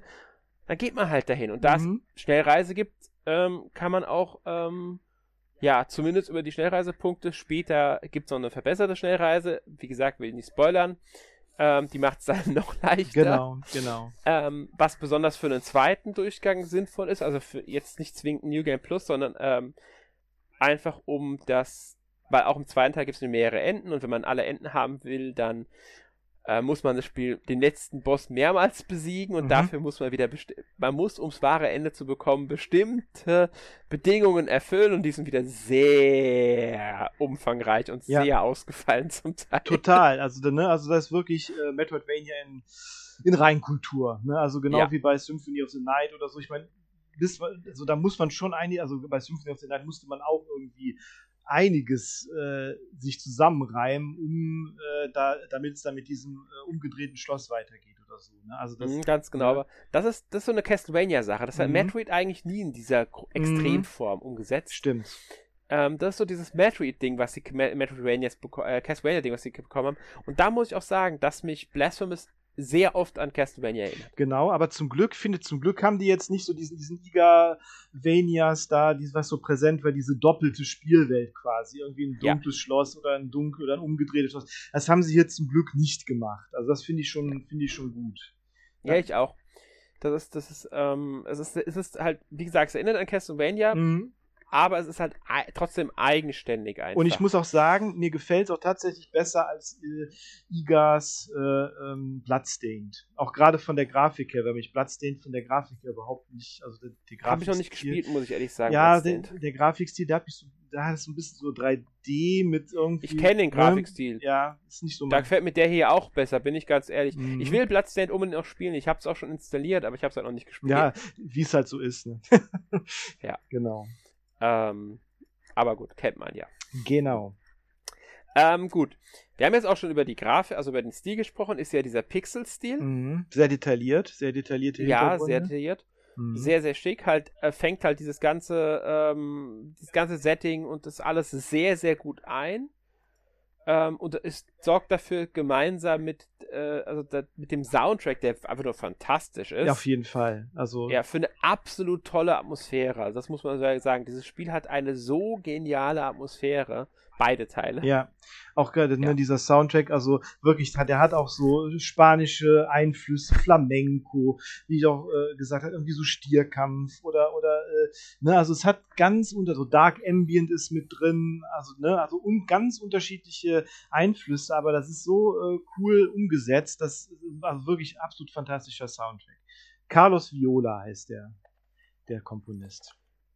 Ah ja, gut. Das, siehst du, das ist jetzt hast du mir was Neues gesagt, weil den Namen habe ich noch nicht gehört gehabt. Aber ich habe auch ehrlich gesagt im Gegensatz zu sonst noch nicht nach dem Namen des Komponisten geguckt, obwohl ich sogar offen habe und den Namen vor meiner Nase sehe. Also der ist auf meinem Bildschirm. Ich habe jetzt einfach nur einen Tab geöffnet und sehe den Namen sofort. Mhm. Aber irgendwie habe ich bisher nicht nachgeguckt gehabt.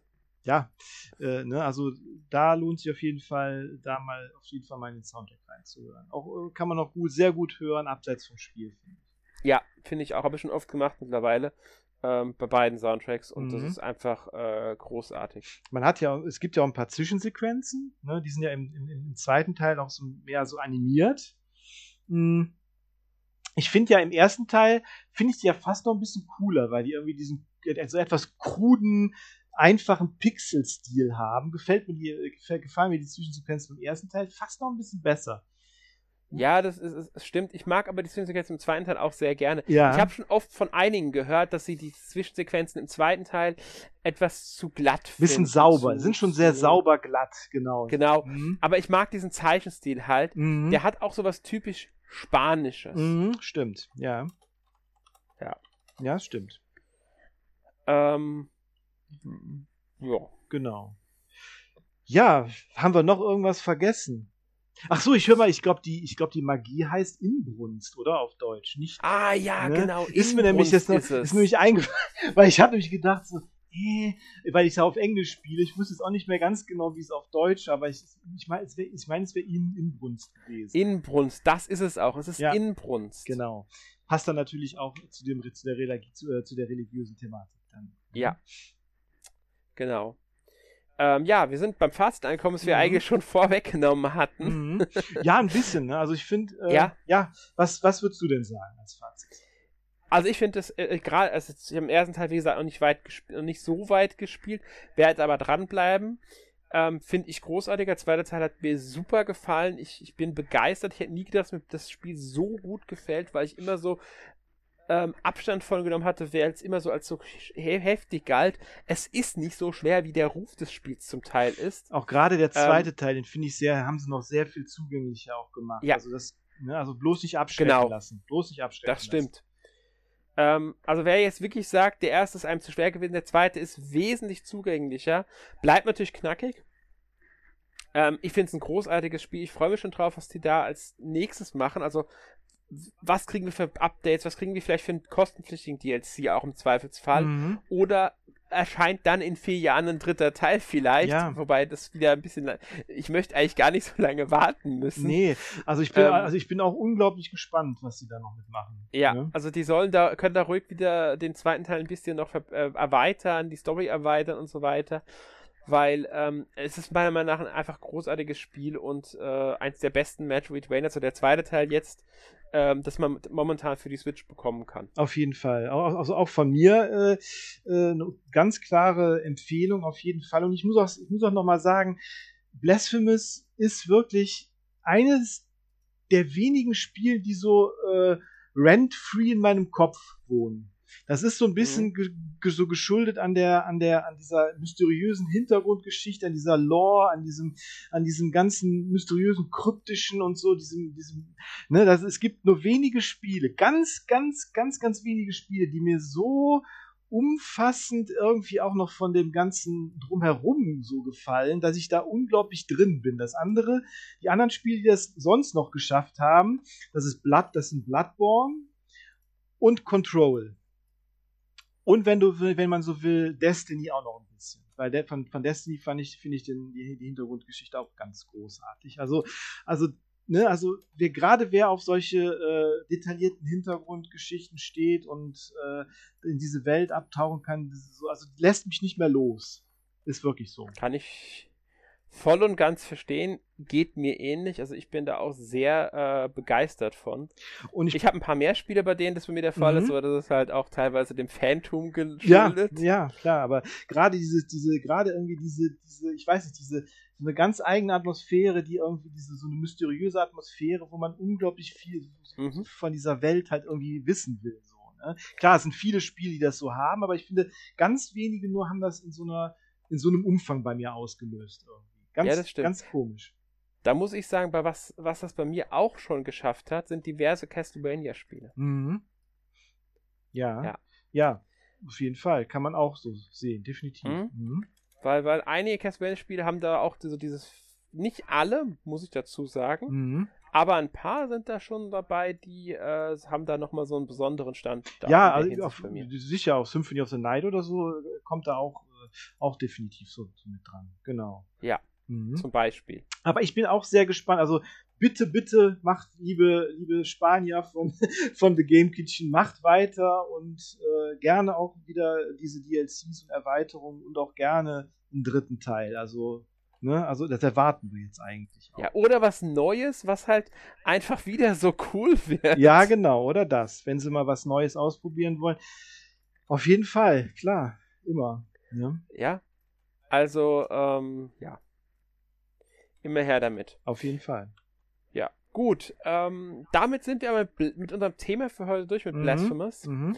Und ich stelle dir jetzt mal die obligatorische Frage. Wir mhm. haben auch noch ähm, recht, äh, ja, wir haben auch ein bisschen Zeit, denke ich. Mhm.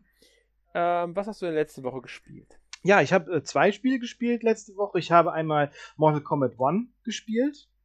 Ähm, bin ein großer Fan von der Serie, auch schon seit den 90ern und äh, habe mich jetzt auch sehr auf den, auf den äh, neuen gefreut und äh, bin auch nicht enttäuscht worden. Also ich, äh, mich, da, da hänge ich auch sehr in der Story drin, muss ich sagen. Also da, äh, da, da kenne ich auch, äh, ne, da ne, bin ich auch sehr, sehr drin und äh, ist ja ein Reboot quasi jetzt nach dem Ende von Mortal Kombat 11 war das ja klar. Also wer das da durchgespielt hat, äh, logisch, dass es ein Reboot gibt und äh, ist halt eine neue Zeitlinie, neue Welt jetzt und äh, ja, ich bin, ich bin von dem, ich bin doch sehr begeistert von dem, von dem Roster, also von dem, von dem, ähm, von den ganz, von, von den, von den Anfangs, von den, von den Spielfiguren, die verfügbar sind, weil sie ja viele ja auch jetzt genommen haben, die äh, lange nicht mehr dabei waren. Ne? Äh, Finde ich ziemlich cool. Also zum Beispiel Meilin oder so oder Ashra, die waren ja lange nicht mehr dabei.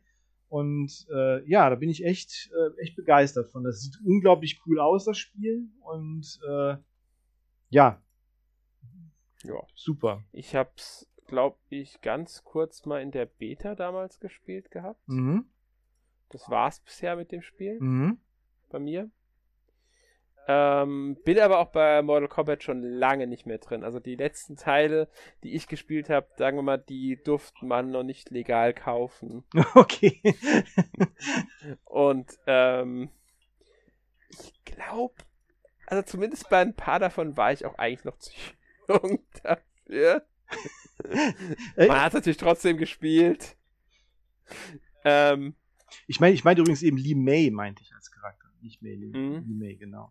Die ist ja, ja ab, schon lange nicht mehr dabei gewesen, genau. mh, aber äh, Mortal Kombat geht eigentlich immer, so wie die meisten Beat'em Up, also Mhm. äh, ja doch, äh, Fighting Game rein. Mhm. Ähm, wobei ich sagen muss, ich war immer mehr bei Street Fighter. Da war ich ja tatsächlich nie. Ich war immer ein bisschen, äh, fand ich immer okay, aber da hat, hat mich nie so wahnsinnig gefesselt. Habe ich auch Ja, gespielt. es liegt vielleicht daran, dass Street Fighter mein Anfang war. Ich habe erst Mhm. Street Fighter gespielt und dann ähm, den Rest. Mhm. Und äh, deswegen, ich denke, das beeinflusst dann schon. Klar, auch. natürlich. Also bei mir ist es halt eher Mortal Kombat, Tekken und Soul Calibur immer. Mhm. Ähm, Tekken habe ich auch recht, eine Zeit lang recht viel gespielt, aber es war dann doch eher Street Fighter. Und weil ich da Mhm. auch sagen muss, dass ich nach Street Fighter 2 Turbo Mhm. Jahre, also wirklich Jahre nichts gespielt habe oder fast nichts gespielt habe, ausführlich. Und also ich muss, ich müsste wirklich sagen, dass ich glaube, seit Street Fighter 2 Tour auf dem Super Nintendo ist Street Fighter 6 jetzt das Spiel, das ich am meisten gespielt habe. Mhm. Also ähm, ich habe die alle mal gespielt, Mhm. aber so ausführlich wie jetzt Street Fighter 6 ähm, würde ich behaupten, seit ähm, 2 Turbo kein. Ja, ich finde, ich finde, das kommt auch immer so ein bisschen auf den, auf den, auf den Singleplayer, äh, auf die, ne, äh, Ja. so ein bisschen drauf an. Ich meine, so Tekken hat ja eigentlich immer einen guten, gut, sehr viel Singleplayer, äh, Soul Calibur, Soul Calibur. auch, unglaublich und Mortal Kombat ja auch, ne, während Street Ja. Fighter ja sehr dünn ist von dem Singleplayer-Inhalt. Da hast du den Arcade-Modus bei, bei den alten Spielen und das war's. So, ne? Genau, und deswegen, das war auch der Grund, warum ich dann doch die anderen Mhm. Reihen auch alle gerne mal gespielt Genau, habe. genau. Ja, sollten wir dann irgendwann auch mal vielleicht drüber sprechen, über so die, da gab es ja einiges auch für die ähm, Nintendo-Konsolen und Mhm. ähm, kann man mal drüber sprechen, über die ganzen Fighting-Games. Auf jeden Fall, sehr gerne. Ja. Mhm. Ähm, ja, hast du noch was gespielt? äh, ja, ich habe noch äh, Yakuza Like a Dragon habe ich noch gespielt. Ähm, Ah, den, den, Den den, ersten Teil ohne Nummerierung, der als Untertitel den jetzigen Reihennamen Richtig, ganz genau, um die, um die, um die äh, Verwirrung komplett zu machen, genau. Äh, ist ja das erste Rollenspiel, ne? Äh, aus, der, Ja. aus der Reihe. Ähm, hatte ich damals mal angefangen und ich hatte jetzt irgendwie Previews gesehen von dem neuen, der ja auch schon im Januar kommt. Habe ich gedacht, komm, Ja, das musst, musst, hart. musst du jetzt mal durchspielen. Und äh, ja, finde ich sehr cool. Also, äh, Ich wollte das Spiel auch die ganze Zeit spielen, habe immer gesagt, ja, ich muss es jetzt endlich spielen, ich, ich muss mich dran setzen, äh, ich will das jetzt endlich spielen, ähm, ja, scheiße, jetzt kündigen einen zweiten Teil an, Ja, es ist Mist, ja, es ist halt, ah ja, hast noch ein bisschen Zeit, Ja. nee, der kommt schon im Januar. Ja, genau. Es ist halt bei den, bei den diese Yakuza-Spiele, die kommen halt immer so schnell aufeinander. Da hat man gar keine Chance, finde ich, manchmal die durchzuspielen oder so. Dann kommt schon direkt wieder das nächste. So, ne? Ja, kommt nicht im Oktober oder November auch noch irgendein ja das Teil? ist das Spin-off da, äh, dieses Gaiden, Like a Dragon Gaiden mit dem, mit dem doch. Kiryu als Geheimagent, wo er ohne Namen halt, er, ne? Der ist ja, Ja. nach Teil 6 ist er ja raus und dann jetzt doch wieder dabei und Ne, und ja, aber das ist, das ist auch, glaube ich, äh, so ein Zwischenteil, der dann auf den neuen hinarbeitet. Also müsste man den theoretisch auch gespielt haben. Ja, es ist, es ist, also, ich muss ehrlich sagen, das wird, äh, Mhm. bei mir wird das wahrscheinlich nichts mehr. Mhm. Also, äh, also like, like a Dragon, also Yakuza Like a Dragon ist ja der siebte. Finde ich wirklich super. Da ist auch, ne, also es gibt wenige, es gibt halt wenig Rollenspiele, die so viel diesen Humor auch irgendwie haben. So, es gibt wenig wirklich witzige Rollenspiele, ist mir so aufgefallen. Ja, das ne? Also, Es gibt ein paar, aber so die, die richtig viele sind es nicht. ja, aber ich meine, klar, die Story ist ernst auch bei, bei dem, bei dem Yakuza Like a Dragon, aber trotzdem so absurde Momente. Ich meine, es spielt in unserer Zeit und die Gegner sind halt alle so mega abgedreht und äh, oder zum Beispiel, weil ich auch so, äh, so, so, so lustig finde, ist, dass man halt, ne, es gibt halt Jobs, die man annimmt und die kann man wechseln, aber wo macht man das jetzt hier im Arbeitsamt natürlich, ne? Logisch. Hm, Logisch, ne? Ich, ha ich habe mich mit dem Spiel sehr beschäftigt. Ja. Also ich werde es auch bestimmt noch spielen. Ähm, bin mal gespannt. Was ich gespielt habe, ist dieses, der zweite Teil, dieses Lo Lost Judgment hieß das, glaube ich. Gell? Ja, genau, das ist Lost Judgment, genau. Ja, den habe ich gespielt. Mhm. Das war aber ein, bisher das äh, Yakuza-Spiel, das ich am weitesten gespielt habe, tatsächlich. Mhm. Ja, ich, Ist, ich, ich muss sagen, ich habe mit der Reihe nicht die großen Berührungspunkte mhm. bisher gehabt. Mhm. Weiß auch nicht wieso. Irgendwie habe ich da immer so gedacht, oh, das ist sperrig, das ist nix. Äh, was es ja in sich auch ist. Ja, Besonders dadurch, dass die halt früher nur auf Englisch da waren und ich einfach nie die Lust hatte, mich bei den Spielen so reinzufuchsen, dass ich die ähm, auf Englisch spiele, weil ich mich nie motiviert genug hatte. Mhm. Mhm. Ja, also ich meine, die waren teilweise auch gar nicht verfügbar, ne? Oder, oder, äh, ne? also jetzt, meine, jetzt ist ja endlich komplett auch da, ne, die Serie. Und, Ja, ja, genau. Und jetzt ist so, so viel da, dass man da gar nicht hinterherkommt. Ja. Ne? Genau. Genau. Ja, was, was hast du denn gespielt, Alex? Ähm, ja, also ich habe erstmal äh, Daymare 1994 Sandcastle gespielt. Das ist doch so ein, äh, ja, so ein Survival-Horror-Spiel, das so ein bisschen so an die alten, an die 90er Jahre Survival-Horror äh, anknüpft. Aber äh, du darfst ruhig sagen, es ist ein Resident Evil Klon. es ist ein Resident Evil, aber es ist, aber es ist, es hat ja eine moderne Grafik, oder? Es ist jetzt nicht so in einem, so im Look, PlayStation 1 Look oder so. Ne? Nein, nein. Aber der erste, der, der, der Teil jetzt, der ist ja der zweite Teil von der Reihe. Mhm.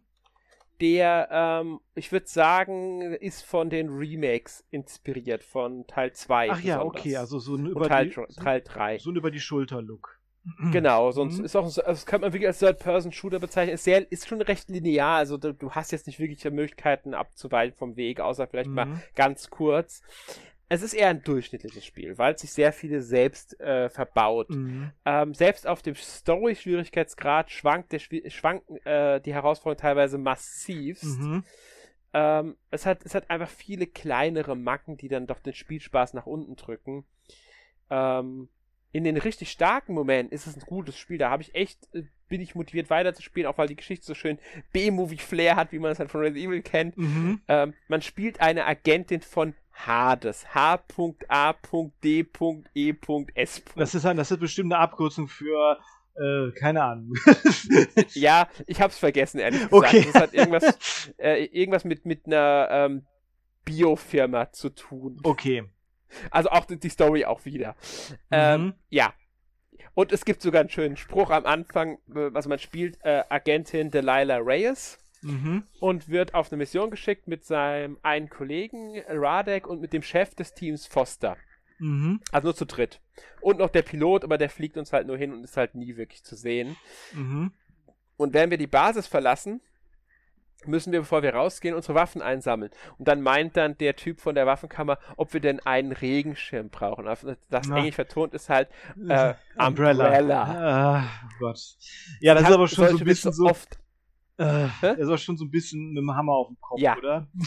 Ähm, es gibt, es gibt so ein Der paar Witze, ein paar sind sogar sehr gut platziert. Indiana Jones Easter Egg, ein, ähm, Akte X Easter Egg, Mhm. Terminator Easter Egg. Es spielt halt 1994, da passt es sehr gut rein. Und Mhm. natürlich spielt es in Area 51. Okay, natürlich. Es gibt einen Vorfall in Area 51, deswegen müssen wir dahin. Natürlich gibt es dann. Ja, ich will nicht so viel spoilern zur Geschichte, weil die ist wirklich so eine der Stärken des Spiels, auch wenn sie halt dieses typische B-Movie-Flair hat, aber genau das erwartet man. Es ist ein Prequel zu ähm, Daymare 1998, das bereits 2019 für den PC erschienen ist und dann für PlayStation und P Xbox One nachgereicht wurde. Der zweite Teil jetzt, den gibt es also nicht für die Switch, das kann ich schon mal direkt sagen. Mhm. Der müsste für, ich glaube, PlayStation, Xbox-Konsolen und PC erschienen sein. Ähm, ich habe mal auf dem PC bzw. auf Steam Deck gespielt, beides. Ja, läuft ganz gut auf dem Steam Deck. Trotz der ähm, eigentlich ganz schicken Grafik, muss ich ja sagen. Mhm. Also das sieht, sieht echt nicht schlecht aus für so ein maximal Double-A-Spiel. Hat seine Macken in den Zwischensequenzen, die Mhm. Charaktermodelle sind nicht perfekt, aber gerade was Beleuchtung und äh, äh, ähm, also die Charaktermodelle an sich angeht und auch die Umgebung, kann es schon an meisten Stellen echt überzeugen. Aber es ist mehr auch mehr Action, also so wie Resident Evil 4 oder so. Jein, also es gibt auch einige ruhige Momente, aber es ist, Mhm. also im Endeffekt läuft man halt durch meistens recht lineare Gänge, also oft sogar sehr enge Gänge. Mhm. Gibt dann mal so ein paar Bereiche, in denen man auch mal ein bisschen hin und her laufen muss oder so, Rätsel lösen darf, wobei die Rätsel echt sehr einfach sind, sogar Mhm. für so ein Spiel. Okay. Ähm, also die erreichen zum Teil nicht mehr das Resident Evil Niveau. Ach du meine Güte, okay. ja, Hm. ganz genau. Okay. Ähm, aber ja, man kämpft schon recht häufig gegen okay. Gegner. Es, immer, es, gibt auch immer wieder mal äh, größere Räume, in denen man dann einfach äh, eine Anzahl an Gegnern töten muss. Okay, also es gibt es auch nicht so irgendwie ähm, Muniz viel Munitionsprobleme oder so. Ja, das kann einem schon passieren. Ah, okay. Also die Munition ist jetzt, man kriegt, denke ich, ausreichend Munition, aber sie kann schon auch sehr knapp werden zeitweise. Mhm. Also ist ja schon mein Resident Evil 4 hat ja auch ein paar ruhige Momente, so ist es ja nicht, ne? aber äh, genau, aber ist ja hauptsächlich Action halt. Ne? Mhm. Okay. Ja. ja, klingt ganz gut. Aber ja, es ist, wie gesagt, ist eher durchschnittlich. Ist also, durchschnittlich. Wenn ich eine Wertung geben sollte, würde ich vielleicht eine 6 geben. Eine 6, okay, okay. Also wenn man Aber nichts anderes hat. Aber es ist auch kein Vollpreisspiel. Okay, ah, okay, okay. Ja. Ähm, wer natürlich den Vorgänger kennt, Dame 1998, der wird da zum Teil ähm, Sachen halt wissen, die erst im Laufe der Story enthüllt werden. Mhm. Aber das ist ja nicht schlimm. Was man hier sagen sollte, der erste Teil war ursprünglich als Resident Evil 2 Reborn ein Fan-Remake mhm. geplant, mhm. das dann Wellen geschlagen hat. So groß, dass Capcom das Team nach Osaka eingeladen hat, um mit denen zu sprechen und sie gebeten hat, das Spiel, also das Remake nicht umzusetzen. Das war 2015. okay? Okay. Ähm, und daraufhin wurde das Projekt eingestellt. Und dann haben sie das Spiel, ähm, ja, als eigene IP, mhm. Damer 1998, neu gestartet. Mhm. Und sie haben sogar den Director von Resident Evil 3 Nemesis und den Associated Producer von Resident Evil allgemein, also äh, äh, mhm. Artist auch, ähm, Satoshi Nakai, ins Team holen können für den das ersten ist schon, Teil. Das ist schon nicht schlecht. Also das scheint ja schon äh, Eindruck äh, hinterlassen zu haben bei Capcom. Ja, anscheinend. Mhm. Also Capcom hat da schon wohl, äh, ja. Ich habe den ersten Teil nicht mhm. gespielt, den kann ich zu dem mhm. nichts sagen. Ich kenne nur den zweiten jetzt. Und der, wie gesagt, der ist mhm. nicht schlecht, aber ich würde halt nicht mehr als okay. 6 von 10 Punkten geben. Aber ist als auch kein mhm. Vollpreisspiel. Wer halt PC oder ähm, äh, ja, Xbox, PlayStation Konsole kann sich das ja mal anschauen, wenn man. Vielleicht auch erst im Sale. Das wäre so ein Spiel, bei dem ich wirklich, wirklich okay. im Sale warten okay. würde. Aber, ja. Und so? Wenn man das Genre mag, könnte man damit Spaß okay. haben. Und aber, aber gibt halt ja. bessere wahrscheinlich nicht. Ne? Gibt bessere Spieler im, im Genre auch. Ja, die Resident Evil Klar, natürlich, natürlich, auf alle Fälle. Aber, okay, aber auch. Ja. Ich, will, ich muss ehrlich sagen, ich kenne jetzt gar nicht so viele, die diese Art des ähm, Survival Horror, wie es halt Resident Evil 2 jetzt äh, sich neu mhm. erfunden hat, oder Resident Evil 3, ähm, so genau daran orientiert umsetzt. Okay. okay. Mhm. Ja. Ähm, außerdem hat es ein paar eigene Ideen. Das ist also, es hat auch ein paar mhm. eigene Einfälle. Okay, immerhin. Ja, also von daher, ähm, ja. Ja, und dann habe ich noch gespielt ähm, Pokémon Karmesin, der Schatz von Zone 0, Teil 1, die türkisgrüne Maske. Uiuiui. Das ist aber auch ein äh, ordentlicher äh, Mouthful sozusagen, der Titel. Ja, wenn man den Titel im Gesamten ausspricht, wirklich. Das, wenn man es genau nimmt, das ist nämlich der Titel, der bei unserem Test, der seit Freitag mhm. da ist, steht.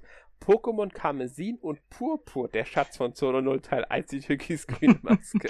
Man kann es also sogar noch länger haben. haben. Okay, ja. Ja.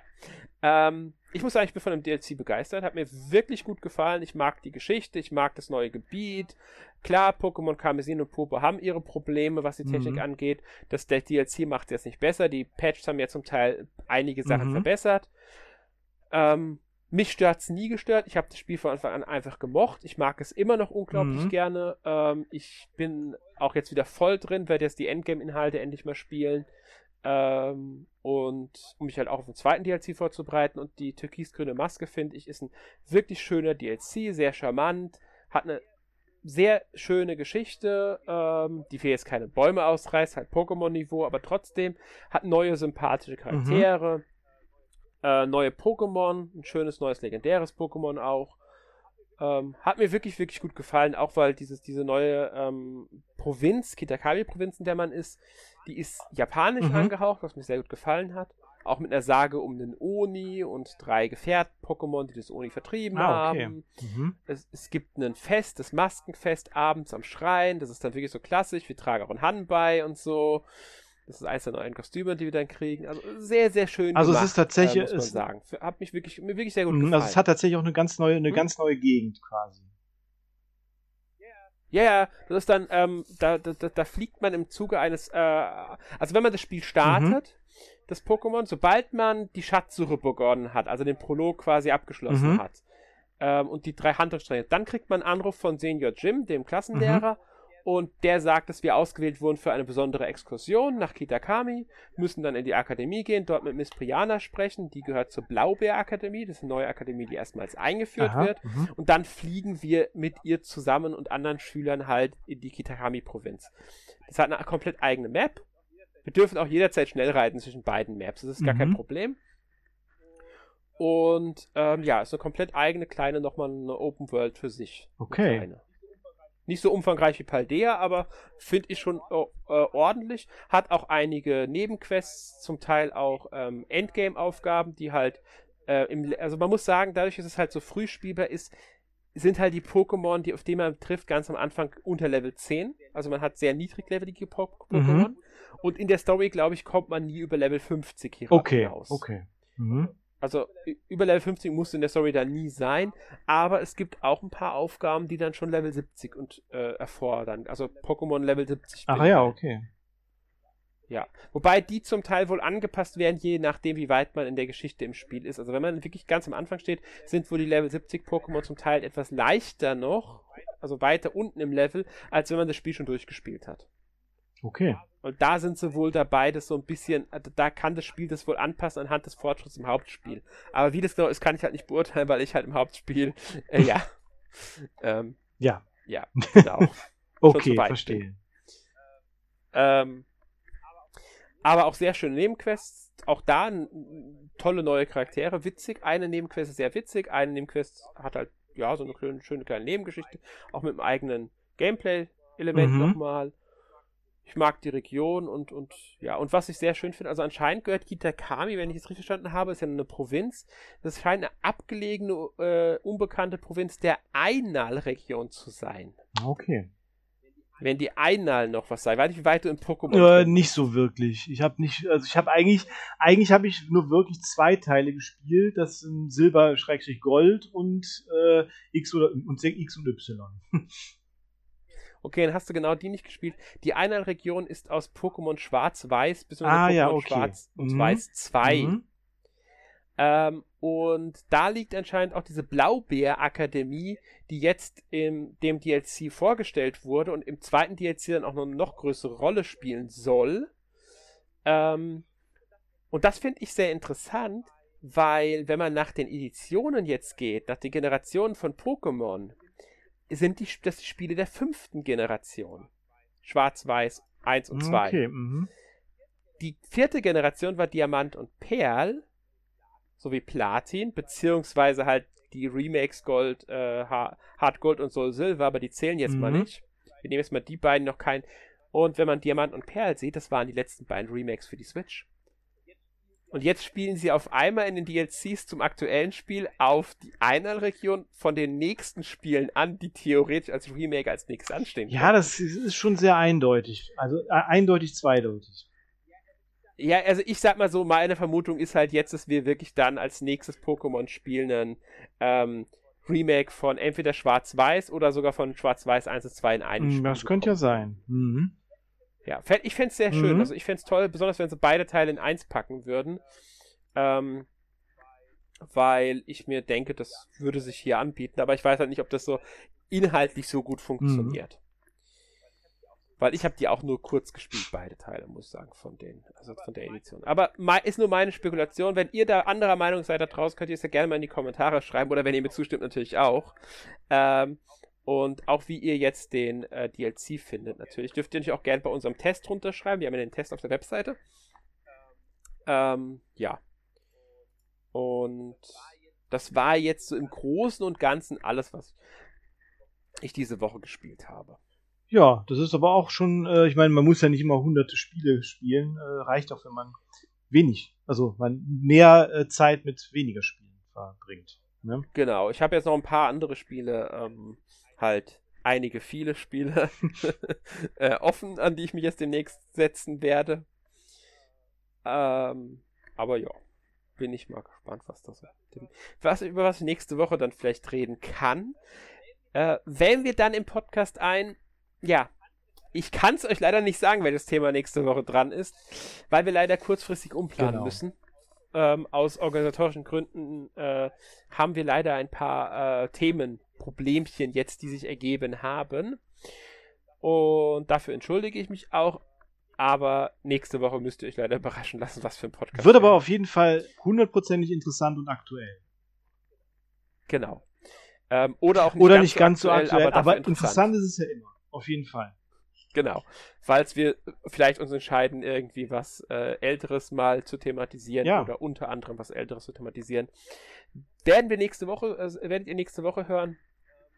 Ähm, und damit, ja, verabschieden wir uns für diese mhm. Woche.